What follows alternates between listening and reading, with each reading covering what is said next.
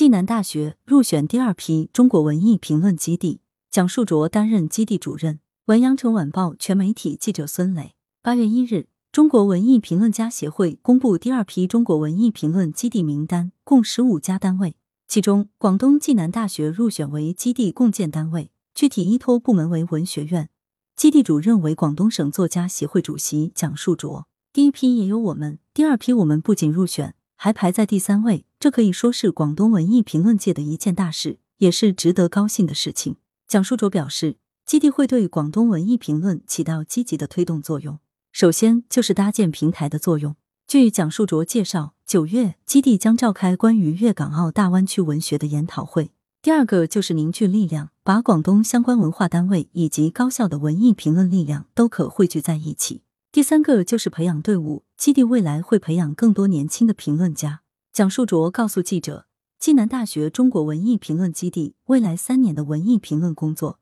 将从中国文艺讲好中国故事和粤港澳大湾区重点文艺作品专题研讨会两大方面开展，同时重点突出粤派批评，进一步的提升粤派批评的质量和水平，能够形成更加独特的风格和特点。据基地联络人、暨南大学副教授唐诗人介绍，基地将围绕中国文艺讲好中国故事。将从理论建构、批评实践、文艺传播等多个维度开展工作。理论建构方面，将重点推进中国文艺理论话语体系建构方面的学术研究；批评实践方面，将召开系列批评家论坛，挖掘和推介在讲好中国故事方面有代表性、典型性的中国文艺作品；文艺传播方面，将推进中国文艺海外传播路径及机制方面研究。此外，基地将就粤港澳大湾区文学发展和人文湾区建设方面召开系列更有针对性的重点文艺作品专题研讨会，从岭南文化发展、粤港澳大湾区文艺经典和青年文艺创作研讨三大维度开展。